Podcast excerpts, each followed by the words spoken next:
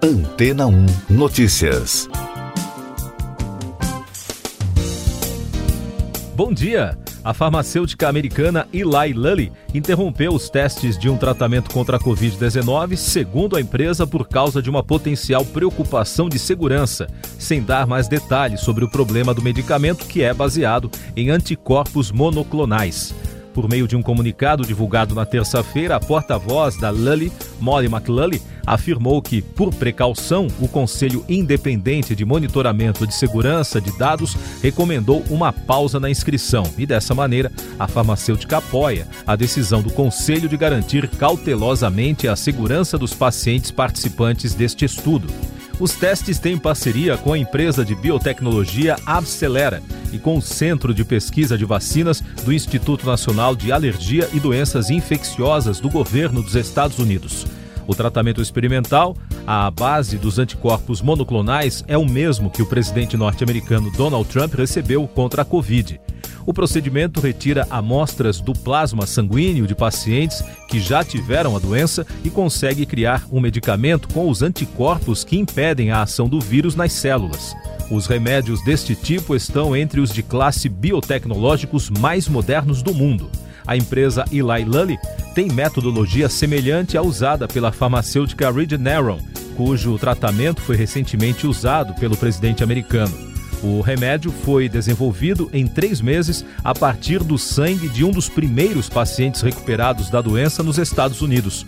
O plasma foi separado e os anticorpos foram multiplicados em laboratório. A administração do tratamento é feita via intravenosa. Esse tipo de procedimento é diferente das vacinas, que acionam o sistema imune do organismo a produzir sua própria defesa. Nesse tratamento aplicado no presidente Trump, os anticorpos injetados diretamente no organismo são a defesa contra a doença Covid-19. E daqui a pouco você vai ouvir no podcast Antena ou Notícias. Governo prorroga até dezembro o programa de redução de jornada e salário. Ministro Dias Toffoli testa positivo para a Covid-19. Johnson Johnson interrompe testes em vacina contra a Covid após doença de voluntário. O presidente da República, Jair Bolsonaro, prorrogou o decreto que prorroga até 31 de dezembro o programa de redução proporcional ou suspensão da jornada e o salário de funcionários. O benefício emergencial de preservação do emprego e da renda foi criado em razão da pandemia do coronavírus. O ministro Dias Toffoli testou positivo para a Covid-19, segundo informou na terça-feira a assessoria do Supremo Tribunal Federal. Ele teve sintomas respiratórios leves, está em casa e deverá participar da sessão desta quarta-feira. A sessão do plenário de hoje do Supremo Tribunal Federal deve rever a decisão do ministro Marco Aurélio Melo que determinou a soltura do traficante André do Rap com base na legislação que torna ilegal a prisão preventiva que não for confirmada a cada 90 dias. Nos Estados Unidos, a Johnson Johnson informou que um comitê deverá avaliar os testes clínicos de sua vacina contra coronavírus após a farmacêutica suspender o estudo devido a uma doença inexplicada em um participante. A Agência Nacional de Vigilância Sanitária, Anvisa, recebeu um comunicado da empresa sobre a interrupção dos testes, mas afirmou que não tem mais informações, pois o processo é sigiloso. E outro destaque do noticiário da América: um norte-americano contraiu o novo coronavírus pela segunda vez de forma mais agressiva do que na primeira infecção. O paciente de 25 anos precisou de tratamento hospitalar porque seus pulmões não conseguiam captar oxigênio. Depois do tratamento, ele conseguiu se recuperar novamente. Os casos de reinfecção têm sido raros em todo o mundo. Essas e outras notícias você ouve aqui na Antena 1. Oferecimento Água Rocha Branca. Eu sou João Carlos Santana e você está ouvindo o podcast Antena 1 Notícias.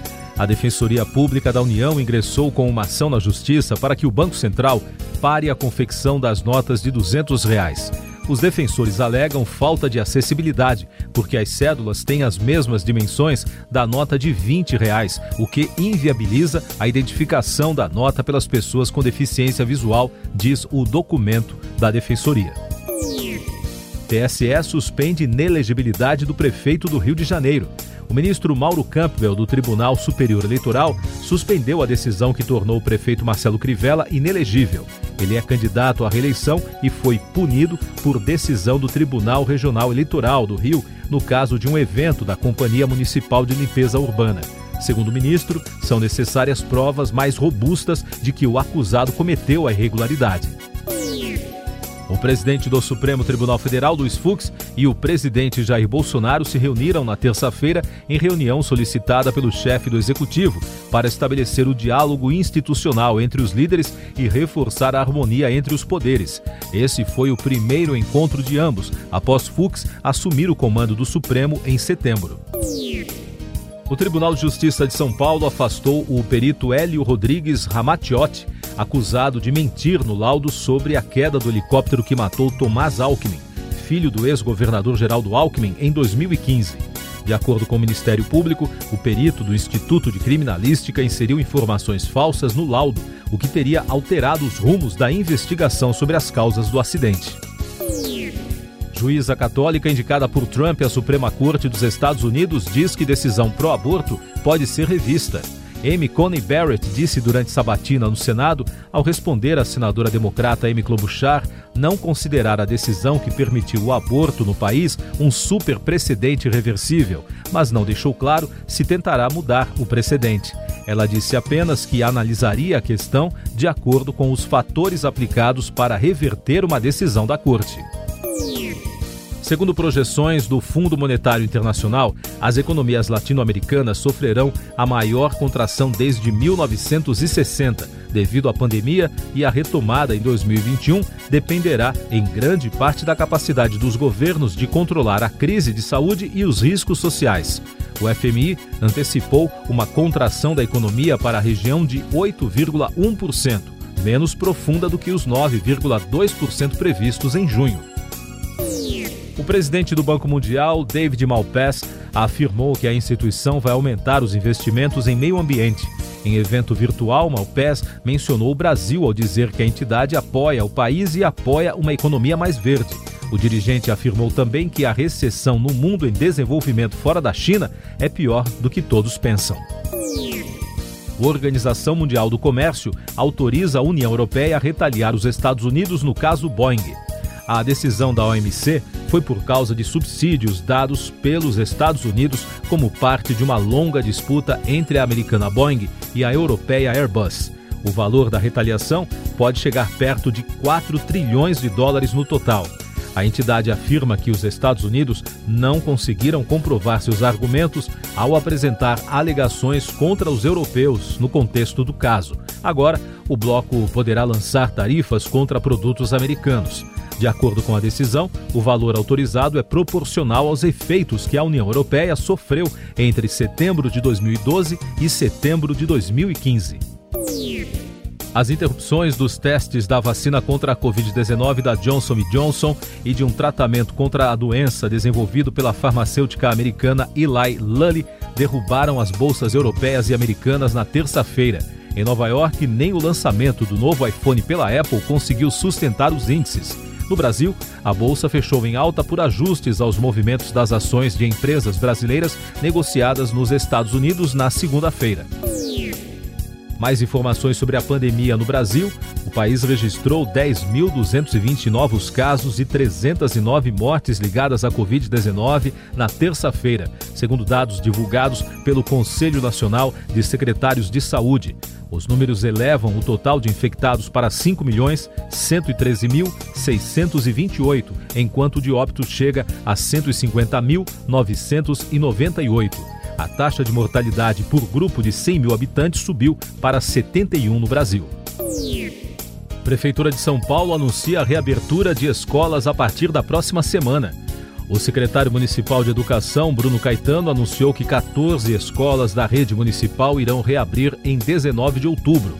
Desde 7 de outubro, colégios públicos e privados da capital paulista estão recebendo alunos presencialmente, mas apenas para a realização de atividades extracurriculares e de acolhimento.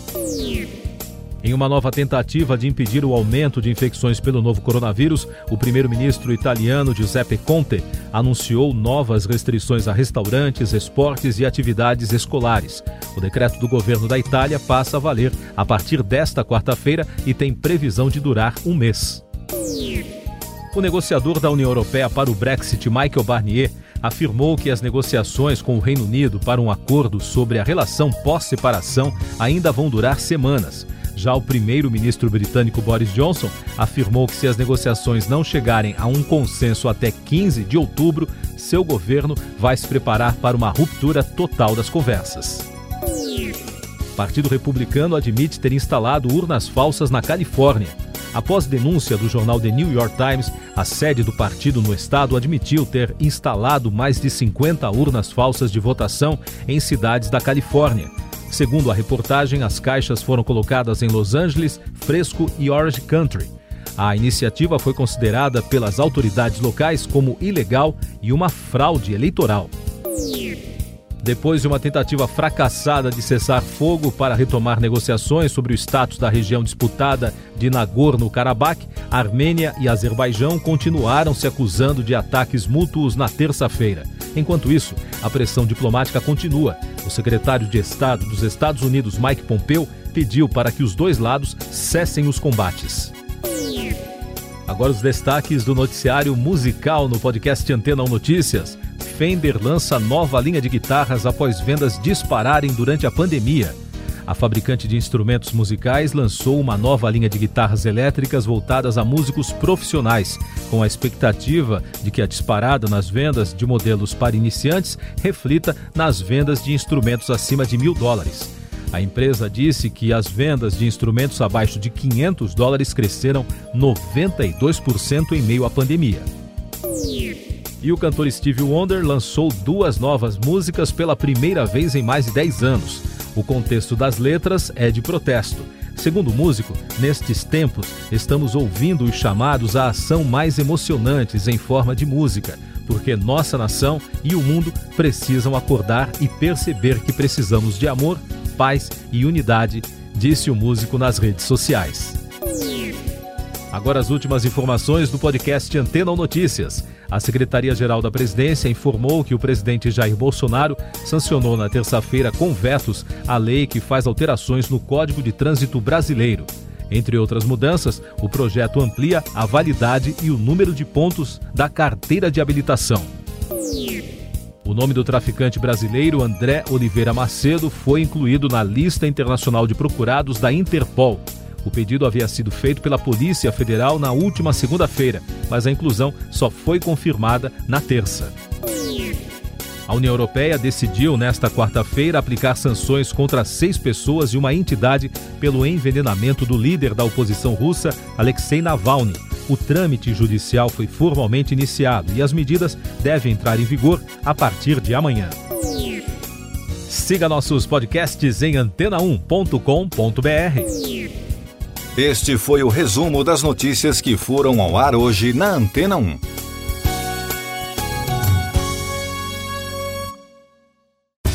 Depois de tanto conteúdo legal, que tal se hidratar com água rocha branca? O consumo regular de água durante o dia traz benefícios para a saúde, como, por exemplo, manter a pele bonita e hidratada. Rocha Branca, da fonte direto para sua casa.